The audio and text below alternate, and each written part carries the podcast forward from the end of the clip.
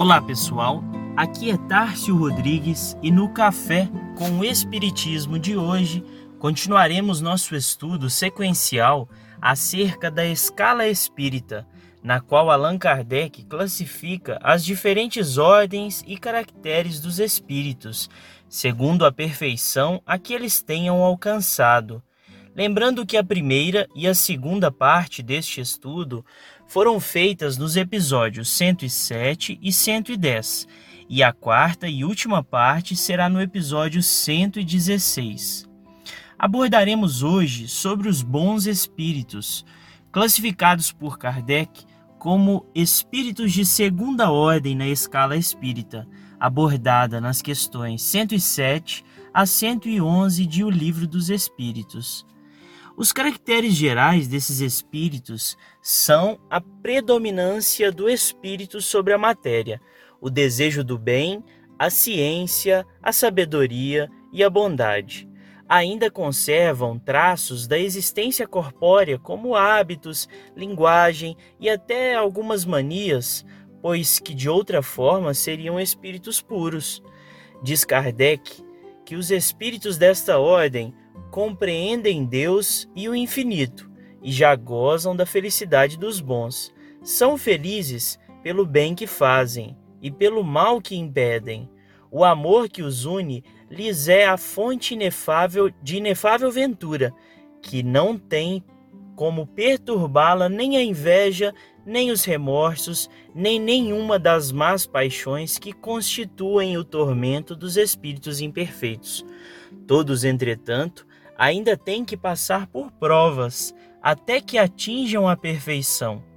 Kardec subdivide ainda esta ordem em quatro classes principais, da quinta até a segunda classe, que são respectivamente abrangidas pelos espíritos benévolos, espíritos sábios, espíritos de sabedoria e espíritos superiores.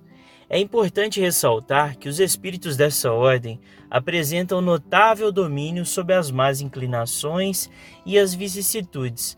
Em alguns, como os benévolos, diz Kardec que a bondade é neles qualidade dominante. Apraz-lhes prestar serviços aos homens e protegê-los. Limitados, porém, são seus conhecimentos. Hão progredido mais no sentido moral do que no sentido intelectual já em outros, como os sábios, distinguem-se pela amplitude de seus conhecimentos, preocupam-se menos com as questões morais do que com as de natureza científica, para as quais têm maior aptidão. Entretanto, só encaram a ciência do ponto de vista da sua utilidade e jamais dominados por quaisquer paixões próprias dos espíritos imperfeitos. Ficamos por hoje com a questão 119 de O Livro dos Espíritos, onde Kardec pergunta: Não podia Deus isentar os espíritos das provas que lhes cumpre sofrer para chegarem à primeira ordem? E os espíritos respondem: Se Deus os houvesse criado perfeitos, nenhum mérito teriam para gozar dos benefícios dessa perfeição. Onde estaria o merecimento sem a luta?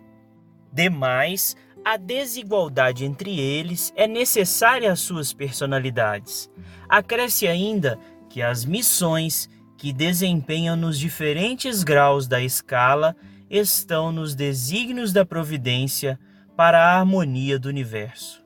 Fiquem com Deus e até o próximo episódio do Café com o Espiritismo.